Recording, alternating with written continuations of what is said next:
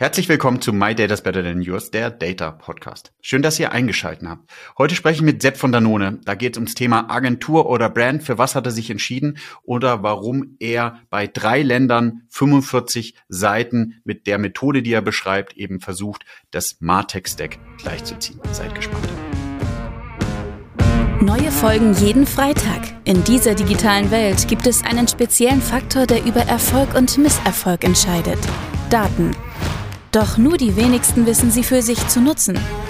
Wer seine Kunden verstehen will, um ihnen das bieten zu können, was sie brauchen, kommt um ein professionelles Datenmanagement nicht herum.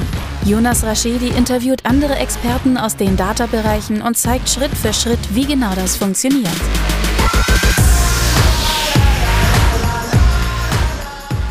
Herzlich willkommen zu My Data is Better Than Yours, der Data Podcast. Schön, dass ihr eingeschaltet habt.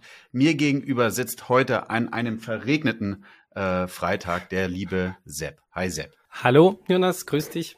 Freue mich hier zu sein. Ja, stell du dich doch mal in der klassischen My Data is Better Than Yours Manier einmal kurz vor, was du machst und wo du herkommst und dann können wir auch ganz tief ins Thema Data einsteigen. Alright, dann äh, Sebastian Rutte, ich bin gerade ähm, bei der Non als Head of Martech äh, für Marketing-Technology-Themen zuständig, habe viel mit Daten in meiner Karriere bisher gemacht, äh, angefangen mit äh, CRM, klassische CRM und äh, Datenmodelling bei einem Unterhaltungsunternehmen.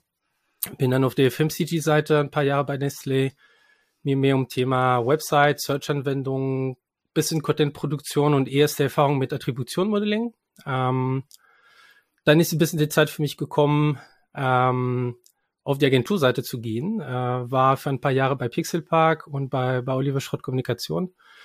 Und dort war ich eher in eine klassische Beratungsrolle und habe viele Unternehmen damit geholfen, ins datengetriebenes Marketing anzusteigen. Also was, was braucht man dafür? Was sind die Voraussetzungen? Äh, ein bisschen auf die eine Seite äh, auf B2B und Healthcare-Bereich und dann ähm, war ich eher äh, bei OSK bei, für, fürs Thema datengetriebene PR drin und hat auch tatsächlich mit Livestreaming ein bisschen Erfahrung gesammelt. Dann war die Zeit, wieder auf Unternehmensseite zu gehen und bin bei Danone seit fast ein Jahr, noch nicht ganz, und wie gesagt für das Thema Marketing-Technologie zuständig im Dachbereich. Also Deutschland, ja. Österreich und Schweiz. Sehr spannend, Sepp, weil du hast ja ähm, den, den Pendel zwischen ähm, Brand, Agentur und Brand ja jetzt sozusagen vollzogen und kennst beide Seiten und endest ja jetzt wieder bei einer Brand, ja. Ähm, ja. warum hast du dich dazu entschieden, bei einer Marke zu bleiben? Ist ja, glaube ich, ganz spannend. Bei mir hören, glaube ich, auch viele zu, die in der Agentur arbeiten, einige, die irgendwie in der Brand arbeiten. Es hören aber auch bestimmt viele zu, die sich gerade noch entscheiden wollen vor dem Studium, wo geht die Reise mhm. hin. Würde mich mal ja. total freuen, was deine Ansicht ist. Also ich, ich glaube insgesamt Agentur, ähm, Marken oder Unternehmensseite, das hat sich viel getan in den letzten Jahren. Ne? Also äh, Agentur hat, die Agenturwelt hat noch ein relativ schlechtes Image, ne? viel mit Überstunden und äh, viel zu tun, viel Arbeit und so weiter und so fort. Ich denke aber, dass die Agentur gerade, die Agenturwelt ein bisschen erwachsener geworden ist. Viel von den Unternehmensseiten gerade lernt, ähm, Richtung Strukturierung und ein bisschen so mehr Work-Life-Balance hinzukriegen. Und ja. das passiert auch gerade auf der, auf der Unternehmensseite. Man lehnt fern von der Agentur, von dieser Agilität und äh, wie man sich vielleicht ein bisschen anders strukturieren kann, ein bisschen Schnelligkeit in die Prozesse reinzukriegen. Also habe beide Seiten gesehen. Ähm, alle haben Vorteile und Nachteile. Ich glaube, will nur hier ein bisschen die Botschaft geben, äh, die Agenturwelt ist nicht so schlecht, wie, wie den, den Ruf manchmal ist. Ähm, aber für mich war einfach den Punkt gekommen, ich war, glaube ich, fast sieben Jahre auf Agenturseite, hat ein bisschen so eine etwa, also Sinnkrise würde ich vielleicht nicht so kennzeichnen. Aber ich habe tatsächlich in den letzten Job viel für, für die Automobilbranche gemacht. Ähm, da hat sich ein bisschen die Frage gestellt, was ist mit unserer Welt, was passiert gerade. Es tut sich auch sehr viel in die Richtung, will ich einfach nicht sagen. Aber ich habe wirklich gesucht, wo kann ich, was ich am besten kann, und das ist datengetriebenes Marketing im weitesten Sinn, einsetzen und am besten einfach dann was auch gut für die Welt, für unsere Welt tun. Und äh, da ist mir tatsächlich Danone über den Weg gekommen, äh, mit One Planet, One Health. Äh, diese Nachhaltigkeitsthemen sind dort sehr, sehr stark geprägt. Ähm, muss auch sagen, ich bin hier in Berlin, in der Nähe von Berlin äh, eingesiedelt mittlerweile, äh, Haus, Kinder und alles und äh, braucht einfach einen Job, der auch in der in der Nähe von Berlin ist und Unternehmensseite ist nicht immer einfach. Ne? Äh, ja. In der Nähe von Berlin sind nicht so viele Unternehmen, Großunternehmen, wo man tatsächlich arbeiten kann.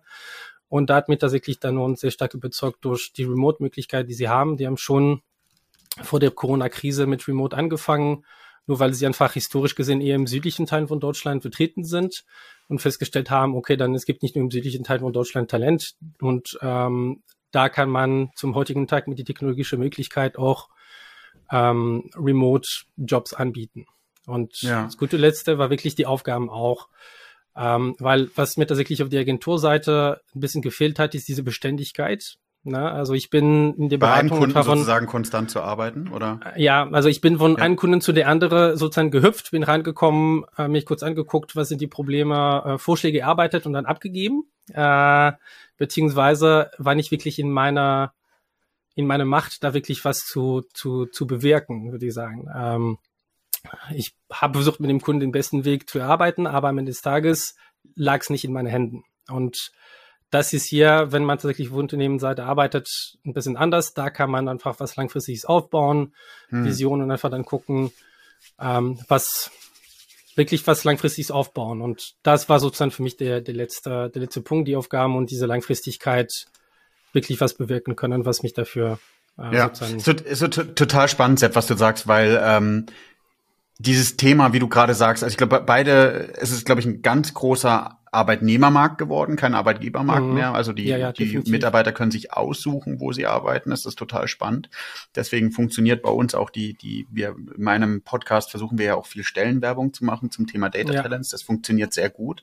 Ähm, weil das ja auch der wichtige Punkt ist, ja. Also Unternehmen müssen sich jetzt bewerben, statt dass sich Mitarbeiter bewerben müssen. Und viel spannender, was du ja nochmal sagst, und ähm, ich habe jetzt lange nicht mehr auf der Agenturseite gearbeitet, aber dieses Thema, was muss ich eigentlich Mitarbeiter bieten oder Mitarbeiterin bieten, damit sie da bleiben? Und total spannend, was du eigentlich sagst. Und das ist ja auch meine, meine Vision gewesen, warum ich jetzt ähm, zu Douglas gegangen bin und jetzt auch bei der Funke Mediengruppe als Chief Data Officer anfange.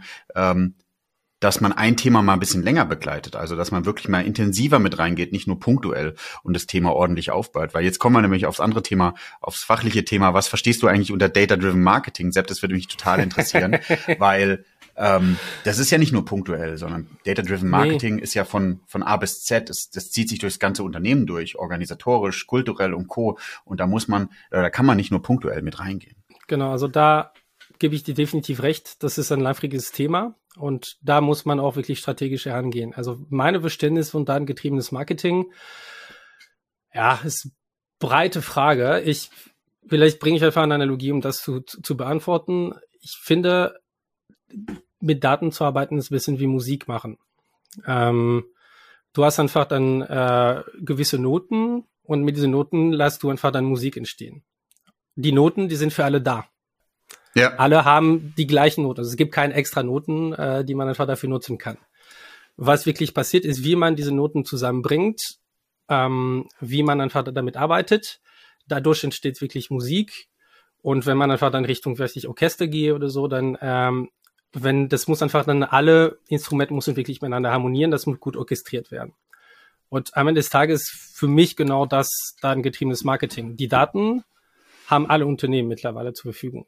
Ja. Also Basisdaten, Bewegdaten, also wirklich dann, man hat die Möglichkeit technisch, diese Daten zu erfassen und damit zu arbeiten. Und äh, datengetriebenes Marketing ist für mich wirklich dann diese, aus diese, diese Noten, aus diese Daten, die man hat, wirklich Musik entstehen zu lassen. Orchestrieren, dass einfach was, was Schönes, was Wertvolles einfach auch entsteht. Nicht nur für, für die Musikanten, also äh, ich würde sagen, in dem Fall vielleicht wir als Unternehmen, sondern auch fürs Publikum und unsere Kunden. Da muss ein Mehrwert entstehen, das muss einfach was Schönes werden. Und das ist ein bisschen, was ich unter datengetriebenes Marketing verstehe. Diese, also ein Wettbewerbsvorteil irgendwie durch Daten schaffen, ähm, durch eine bessere Orchestrierung und ein besseres Verständnis von, von den Musikfach oder einfach dann von unserer Konsument, äh, Patienten, äh, und, und Partners, weil wir auch sehr breite Zielgruppe haben. Gute Erklärung. Was ich unter Data-Driven Marketing verstehe und was viele, glaube ich, auch verwechseln, ist dieses Thema zwischen, also es gibt ja in inspired, informed und data driven. Und ich glaube, informed ist immer so, du baust Reports auf und entscheidest auf Basis von Reports, welche Maßnahmen du ableitest. Aber data driven Marketing bedeutet für mich, diese kompletten Themen zu automatisieren. Also die Wertschöpfungsthemen so aufzubauen, dass Daten die Grundlage ist, automatisch Entscheidungen im Marketing zu treffen. Ja, Wie zum genau. Beispiel die Personalisierung. Du kommst auf eine Webseite und der Algorithmus sehr großes Wort, aber entscheidet automatisch, welche Produkte angezeigt werden und nicht die Person, die sozusagen das Category Management macht. Das bedeutet genau. nicht, dass wir Personal abbauen müssen, sondern es bedeutet vielmehr, dass wir die Personen dafür brauchen, die Algorithmen so zu optimieren und zu überlegen, welche welche Attribute brauchen wir in den Algorithmen, um eben das beste Ergebnis zu bekommen. Da gebe ich dir recht. Also das ist genau was, was bei dieser Orchestrierung passiert. Ne? Also, dass es nicht nur Daten haben, nicht nur Erkenntnis daraus ziehen, aber wirklich dann darauf agieren. Äh, wirklich ja. Aktionen und bestmöglich automatisiert. Ähm, man sollte einfach nie die menschliche Dimension vergessen, weil die menschliche Dimension hat noch eine Rolle zu spielen. Wenn du diese Algorithmus einfach dann shapest oder diese Regelwerk einfach dann aufbaust, die menschliche Dimension muss einfach noch drin sein. Ähm, war letzte Woche bei der bei der Demexco und habe mir dort einen Vortrag angeschaut. Äh, das war die die Moral von von AI, glaube ich. Äh, ja. Sehr interessante, fast philosophischen Vortrag, aber mit des Tages, es ist diese Algorithmen, alles was man hier aufbaut, das ist künstliche Intelligenz und das basiert noch irgendwie auf gewisse Regelwerk, die wir entwickeln. Und äh, das heißt, die die Ergebnisse sind so gut wie die Regelwerke, die man aufbaut. Und da kommt einfach noch diese menschliche Dimension drin. Und das ist aus meiner Sicht dann extrem wichtig, dass man einfach nicht nur sagt, ich lasse die Maschine laufen äh, und mal gucken, was passiert, sondern einfach, dass da auch dort wirklich dann ganz gut drauf geguckt wird, was passiert tatsächlich da und äh, weil datengetrieben zu arbeiten, manchmal dann vergisst man, wie die Modell aufgebaut worden. Es ist ganz wichtig, das zu verstehen. Wie ja. habe ich, welche Annahme habe ich gegebenenfalls getroffen, wenn ich diese erste Use Case aufgebaut habe, ähm, um dann wirklich verstehen zu können, was kommt da raus aus dieser automatisierte Flow. Weil manchmal wird ja. vergessen, man, man hat es irgendwann gemacht, ne, und lässt die, diese, diese, diese Algorithmen laufen und äh, kommt auf ein was raus. Und es ist manchmal gut, einfach dann an den Ursprung zurückzugehen und zu sagen, okay, dann was, wie kommt tatsächlich dieser Algorithmus zu diesem Punkt? Was haben wir als Menschen als sozusagen äh, Rahmenbedingungen für diese Algorithmen einfach am Anfang definiert. Ja, total spannend, Sepp. Jetzt haben wir beide so, philosoph so philosophisch erklärt, was sozusagen unsere Definition ist. Jetzt lass uns doch einfach mal bei Danone reintauchen. Ja, also genau. was macht ihr denn zum Thema Data-Driven Marketing bei Danone? Wie versteht ihr das und wo steht ihr überhaupt in der Reise? Ja, also seid ihr denn schon so weit und könnt sagen, ihr macht Data-Driven Marketing? Also ich würde sagen, wir machen schon Data-Driven Marketing, aber ähm, da muss man ein bisschen gucken, die Ambition und die Realität. Da ist immer noch so ein kleines Gap. Wir arbeiten damit dran. Also was man machen mit, ähm, mit datengetriebenes Marketing? Ich glaube, man muss einfach dann, es gibt zwei, zwei Sichtweise, würde ich sagen, was ich einfach gerne reinbringen würde. Also diese menschliche, was vielleicht aber organisationell vielleicht einfach dann auf der einen Seite ist. Ähm, und dann ein bisschen die technische Seite, die Systeme und so weiter und so fort. Äh, auf die, auf die menschliche Seite ähm, haben wir tatsächlich vor gutes Jahr, ein bisschen länger, ähm, ein ziemlich großes crossfunktionales Team aufgebaut, nennt sich äh, Data and Digital Powerhouse. Ja. Wo wir wirklich einfach alle Rolle auf Dachebene, die eine Relevanz haben, um datengetrieben Marketing zu schaffen oder datengetriebene zu arbeiten, wirklich zusammengebracht haben. Spannend. Äh, das war ein wesentlicher Teil, äh, ja. großer, großer Aufwand, aber wirklich wichtig, um dann diese datengetriebene Foundation zu schaffen. Ne? Und ja. äh, diese Team, da sind, wir sind, glaube ich, fast 50 Menschen mittlerweile. Ähm, Martech ist ein kleines Teil davon. Ähm, wir stellen ein gewisses System zur Verfügung, aber du hast auch ein großes Data Analytics Team, du hast ein äh, E-Commerce Team, äh, du hast Strategy und Insights, um wirklich dann da den, wirklich die ganze Organisation datengetriebene zu machen in der Entscheidungsfindung ähm, welche Produkt bringen wir auf den Markt, was brauchen unsere Konsumenten zukünftig. Äh, und wir sind wirklich ein kleines Teil davon. Du hast auch Media, du hast auch dann D2C-Aktivierung, sind ziemlich großes Team. Und diese organisationelle Basis, die wurde schon geschaffen. Und das war sozusagen den Startpunkt zu sagen, okay, auf Dachebene wollen wir wirklich datengetrieben arbeiten. Und das ist ernst cool. gemeint. Ja. Äh, große Paradigmawechsel auch innerhalb des Unternehmens. Ja. Äh, crossfunktional, agil, äh, wir sind manchmal ein bisschen in the bubble, äh, aber tut gut und hat auch ziemlich, äh, ziemlich gute Ergebnisse gebracht bisher. Aber das heißt, vorher wurde, man sagt ja Sepp irgendwie ähm, Structure follows Strategy, das heißt, die Strategie wurde aber vorher ausgerufen, richtig? Also ja, es wurde die Strategie vorher, wurde vorher ausgerufen, ja. genau, und ähm, es wird einfach dann gesagt, okay, wir haben sehr viele Kundentypen, sehr viele Segmente. Also wir haben ja. klassische Konsumenten, weil wir einfach sehr viele Kategorien auch haben. Ne? Also du hast klassische, was, was vielleicht für Danone der, der, der, der klassischen Fall ist oder was jeder kennt, ne? diese, diese Joghurts. Ähm, na, wir haben da ein paar, ein paar Marken wie, wie Activia oder, ähm, oder Actimel oder Danisana. Ja. Ähm, wir, wir, wir haben aber auch viel weitere Marken mittlerweile. Ne? Wir sind auch im, im Plant-Based-Bereich unterwegs mit Alpro. Wir haben auch viele medizinische Produkte, ähm, also Richtung ähm, Specialized Nutrition, Early Life, äh, wie zum Beispiel Apta Club, also Aptamil Apta Club oder ja, stimmt, ja. äh, Nutritia ähm, oder Milupa. Also da ist der, der Feld, in dem wir uns bewegen, sehr groß. Und es würde wirklich dann strategisch entschieden, also ja, Structure follow Strategy, wir müssen in Daten investieren. Wir müssen diese unsere Kunden einen Mehrwert schaffen durch Daten. Und das ist ganz ja. wichtig, dass dass wir einfach dann diese sehr, sehr breite Zielgruppe haben. Die haben alle unterschiedliche Herausforderungen, aber wir wollen eine Abhilfe im Alltag schaffen, durch bessere Nutzung von Daten. Das ist die Ambition und dafür wird dieses Team gegründet. Habt ihr dann irgendwie die ähm, die Datenerhebung, also äh, die Frage ja, die man sich stellt irgendwie, nachdem die Strategie ausgerufen wurde und nachdem irgendwie die Organisation erstmal zusammengezogen wurde, hattet ihr überhaupt die Daten, um irgendwie Data-driven Marketing zu machen oder habt ihr irgendwie erstmal überprüft, welche Daten vorhanden sind, weil ihr du hast ja erzählt, ihr habt ja unglaublich viele Webseiten, höchstwahrscheinlich unglaublich viele äh, Kontaktpunkte mit den unterschiedlichen Kundengruppen. Wie muss ich mir denn sowas vorstellen? Also die, die Basis, die war nicht da. Und das ist auch Teil der, der Strategie und auch was, was zum Beispiel in meinem Team gemacht wird, unter anderem, ist diese gemeinschaftliche Grundlage zu schaffen. Wir, durch die unterschiedlichen Marken, haben wir auch die Möglichkeit, so ein bisschen pilotmäßig ähm, oder MVP-mäßig in die eine oder andere Richtung zu gucken und Testballons zu fahren, um zu gucken, schaffen wir diese Mehrwert durch Daten. Und das haben wir. Wir haben Umgebung geschafft, wo wir Daten aggregieren, modellieren können für eine bestimmte Marke, äh, wirklich mit dem Ziel, diese Mehrwert zu schaffen, ähm, auch mit Automatisierung, Personalisierung, Integration von Media. Ähm, also da ist, da ist ziemlich viel drin.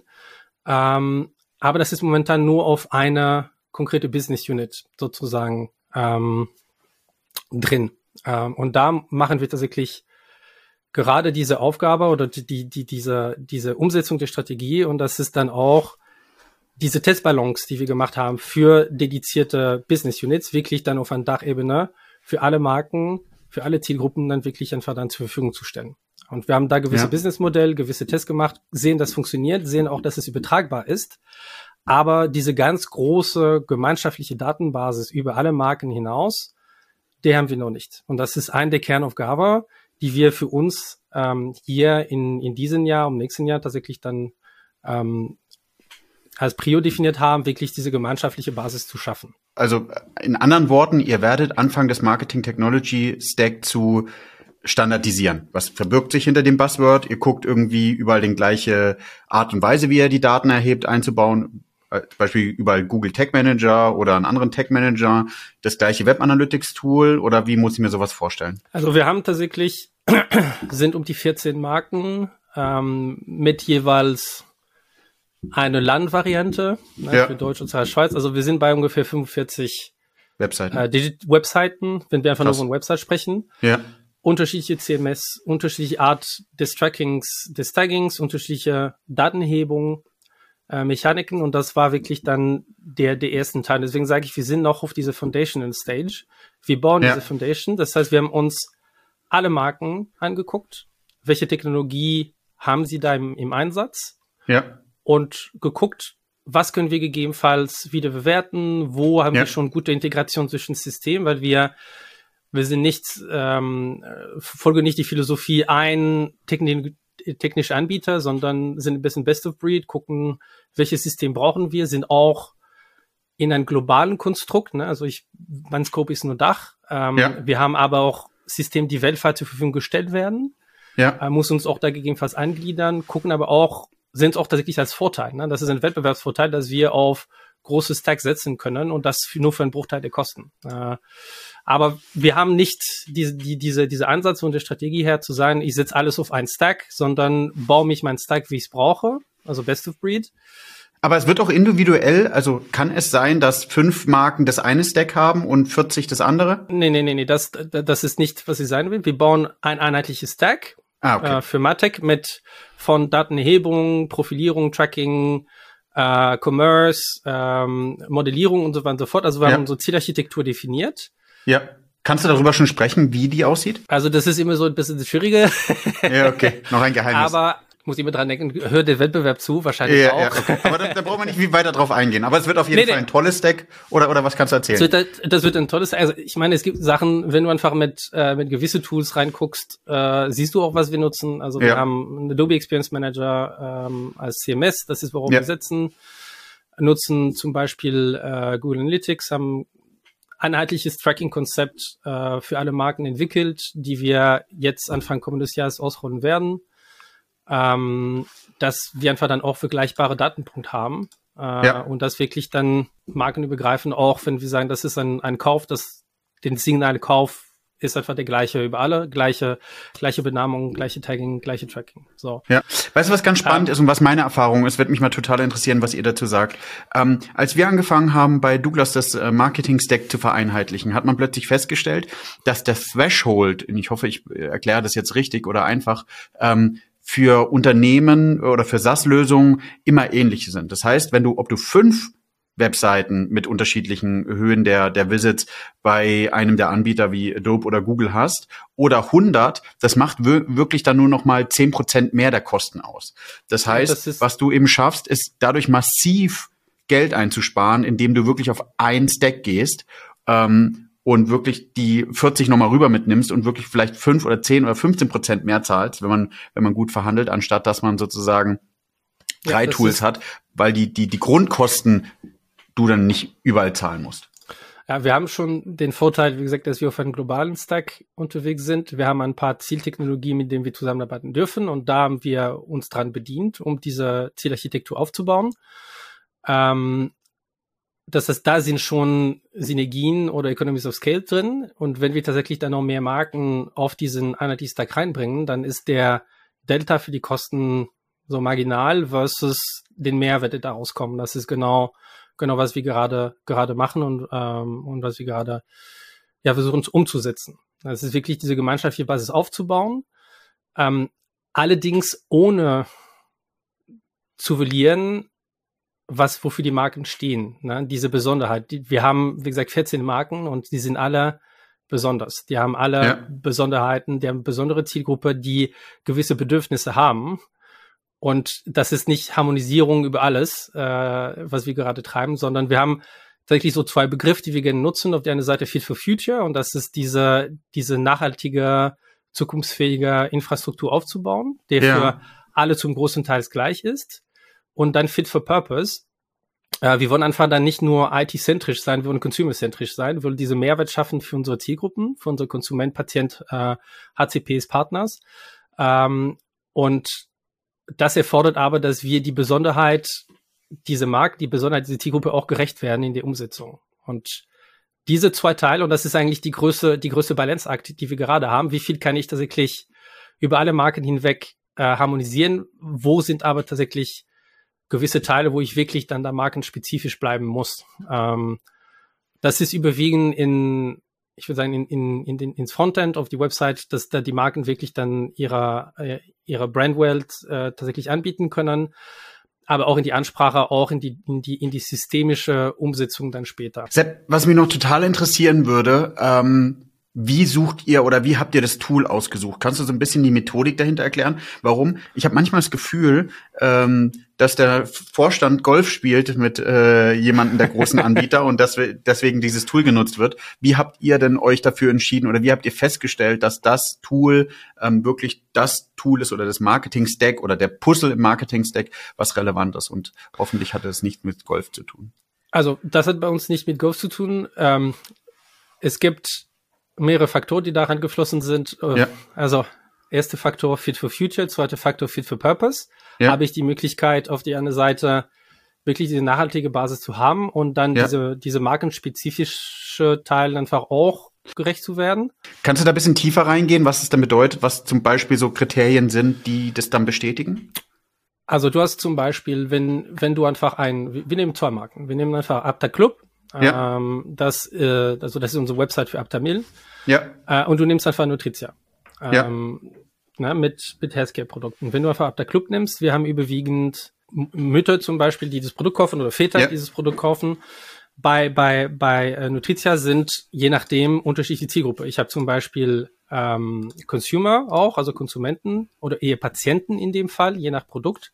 Ich habe auch aber ähm, Ärzte, die auch auf unsere Seite kommen und sich also B2B eher sozusagen. Genau und mhm. und das ist tatsächlich was was ich sage mit diese breite Zielgruppe. Ich habe auf die eine Seite wirklich klassische Konsumentengeschäft, äh, ich habe aber auch Patientengeschäft, was auch sehr besonders ist einfach auch viel mehr Erklärungsbedarf dann da hat. Und ich habe auch dann zum Beispiel dann Ärzte, ihr B2B-Ansatz.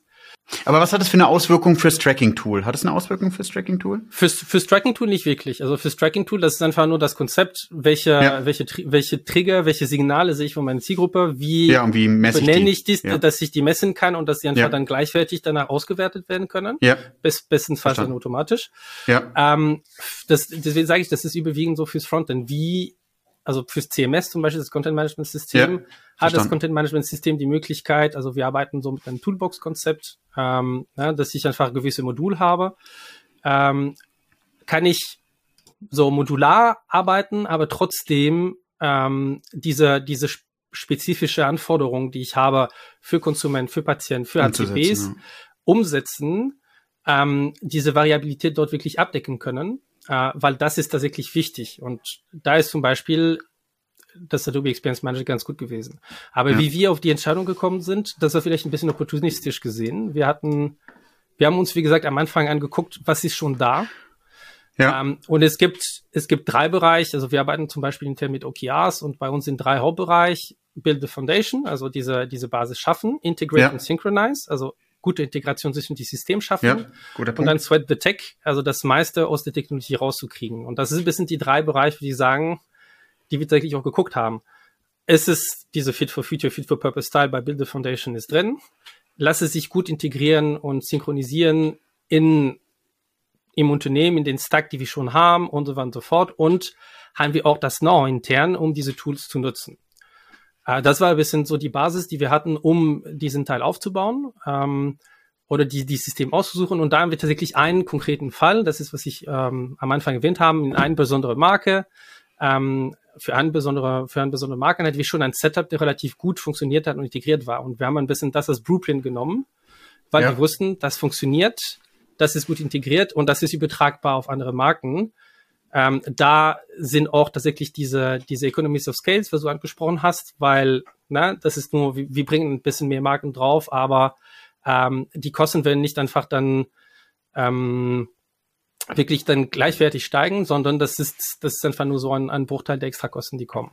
Und das ist, ja. deswegen sage ich ein bisschen ähm, opportunistisch gesehen. Wir haben keinen großen EFP gestartet mit 120 Parameter, ähm, weil wir einfach großen Teil der Technologie da schon hatten. Und das ging nur darum, auf welche, auf welche Tag setze ich. Ihr habt eher euer aktuelles Toolstack bewertet und habt die, ja, und habt bewertet, genau. auf Basis eurer Erfahrung, was ihr eingebaut habt, können wir damit weiterarbeiten. Genau.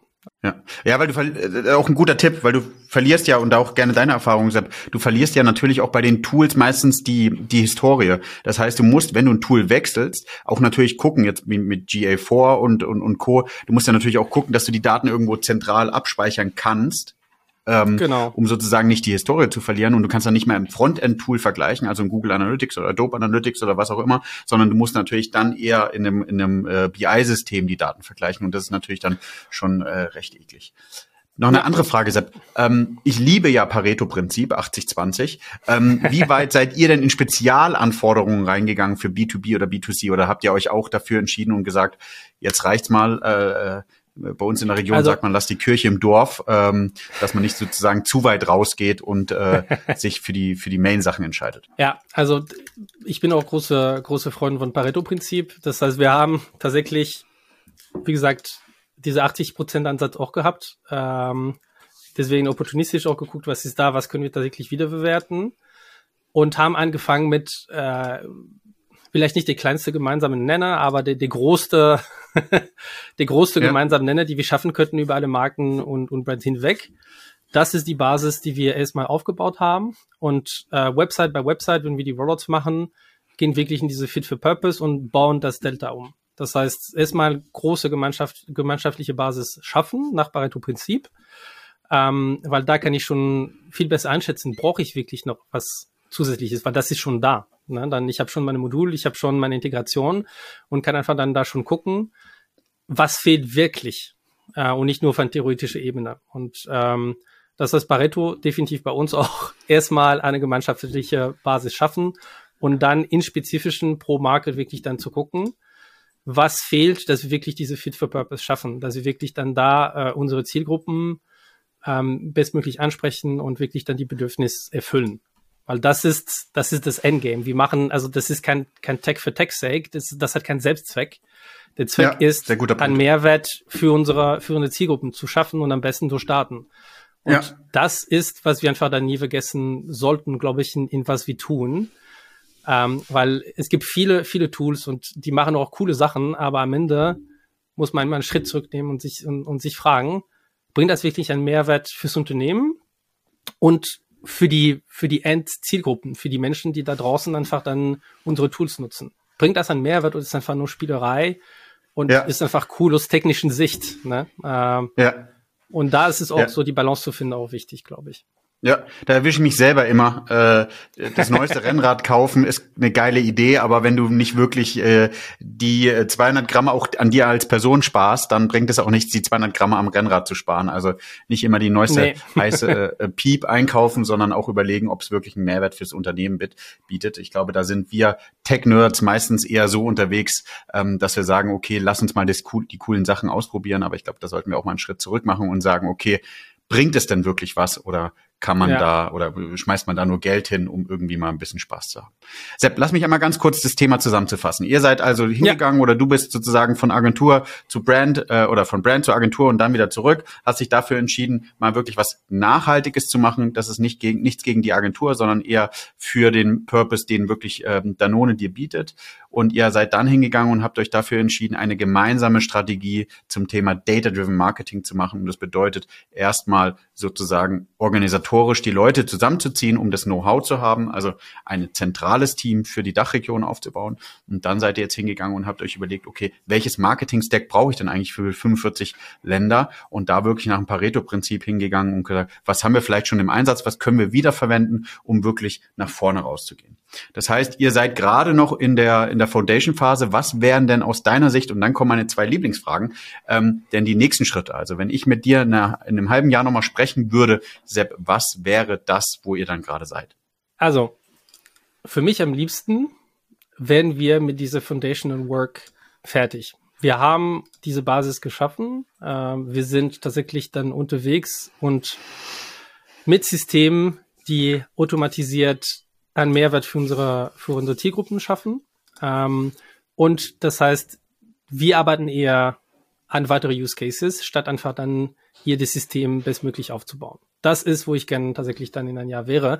Wenn diese drei Teile, die ich die vorhin äh, gesagt habe, ne, mit Foundation, Integrate, Synchronize und Sweat the Tech, dass ich wirklich dann da in dieses Sweat the Tech wirklich reingeht. Das meiste aus dem System, die wir aufgebaut haben, dann rauszuziehen, um einen Mehrwert für unsere Zielgruppen zu schaffen. Da will ich tatsächlich dann das nächste Mal, wo wir vielleicht sprechen, einfach dann da sein und dich darüber erzählen, wie gut es läuft oder vielleicht auch nicht. Sehr cool. Ja, ja, oder was die Pains waren. Wie ich habe ja letztens Weil ein Fuck-up ja. äh, ja, Fuck Up Data äh, Roundtable organisiert. Ist auch mal total spannend rauszufinden, was es so war. Äh, also was sozusagen die Pain Points war. Ich glaube, wir sprechen viel zu wenig auch über die Fehler. Lieber Sepp, die letzten zwei Fragen. Was machst du ja. denn jetzt noch gerade privat mit Daten? Im Hintergrund sehe ich viel Lego. Wer Bock hat, äh, das Lego zu sehen, muss auf YouTube gehen und sich das einmal anschauen. Da ist Sepp im Hintergrund. Äh, bin ich ganz neidisch. Ja. Und ähm, wie würdest du dein Data Game mit einem Filmtitel bezeichnen? Und dann von meiner Seite aus schon mal vielen, vielen Dank für die tolle Episode. Ich glaube, man kann da noch mal weitersprechen, aber was die Leute oder Hörer und Hörerinnen, glaube ich, gehört haben, wir sollten mal in einem halben Jahr sprechen und rausfinden, wo ihr dann steht. Ja, also vielen Dank für, für, für die Zeit und das gute Gespräch. Hat mir auch sehr viel Spaß gemacht. Ähm, also was mache ich privat mit Daten? Ähm, ich jogge gerne. Ich bin vielleicht nicht äh, auf, auf ein Niveau, wo du bist, ne, als Triathlet, aber versuche trotzdem gern zu tracken, äh, wie meine, wie meine Performance ist. Äh, das ist Apple Watch große, große Begleiter bei mir äh, auf alle Ebene. Ähm, und da habe ich zum Beispiel Anfang, äh, Anfang dieses Jahr bin ich äh, an Corona erkrankt und habe tatsächlich festgestellt, meine Performance ist krass runtergegangen. Und mhm. Durch diese Datenhebung und Nachverfolgerung habe ich tatsächlich wieder sehen können, dass ich durch regelmäßige Training wieder äh, da auf den Punkt komme, wo ich davor war. Und jetzt bin ich froh, bin ich wieder drüber, äh, drüber den Punkt, äh, sogar ein bisschen besser geworden. Und äh, das, das mache ich tatsächlich privat mit Daten. Ähm, ansonsten bin ich vor kurzem auf E-Mobilität umge umgestiegen und äh, cool. äh, bin gerade dabei, ein bisschen zu tracken, ähm, na, welche, vorher hat man fand ziemlich gute Vorstellung, wie viel Liter pro 100 Kilometer man braucht und jetzt versuche ich tatsächlich ein bisschen nach, anhand von gewissen Parameter zur ähm, zu entdecken, dann äh, wie viel Kilowatt pro Stunde brauche ich pro 100 Kilometer und äh, was sind tatsächlich die Treiber für einen höheren Verbrauch. Also sehr klassische Sachen. Und äh, Filmtitel dann ähm, hab letztens mit meinem mit meinem Sohn äh, Buzz Lightning mich angeguckt ähm, von, von, von ja. Disney. Ähm, und das, das würde vielleicht ein bisschen bezeichnen, was, was wir gerade machen, aus unterschiedlichen Gründen. Ich versuche nicht so viel zu spoilern von, von dem Film, aber To the Infinity and Beyond, das ist die, die Ambition, die wir haben. Ja. Ähm, na, also auf äh, Exploring New Territory, das ist, fühlt sich manchmal ein bisschen so an. Ähm, genau. Ähm, aber in dem Film geht es viel um, ähm, um Trial and Error. Also einfach dann Besuche zu schaffen, daraus zu lernen und einfach dann immer Stück für Stück besser zu werden. Ähm, ja. Also diese Continuous Improvement ist tatsächlich dort zu sehen. Das passt einfach auch ganz gut zu uns. Ähm, und am Ende des Tages, wenn man dran bleibt, dann schafft man das, was man sich vorgenommen hat. Das ist ein bisschen, was im Film geht. Und last but not least, warum auch, weil manchmal stellt man sich ein bisschen selber im Weg. Ja. als, als Organisation oder äh, als Mensch. So. Ja. Das war's für die zwei Fragen. Vielen, vielen Dank, lieber Sepp. Danke dir. Ähm, wenn ihr denn den Podcast noch nicht abonniert habt, geht bitte auf Apple und Spotify, da wo ihr gerade auch den, der, das Teil in der Hand habt vielleicht, und drückt den Abonnieren-Button, auch den Bewertungsbutton oder schreibt uns beiden auf LinkedIn und sagt, ich wäre mal gern mit dabei oder was wir denn besser machen können. Vielen, vielen Dank. Danke dir.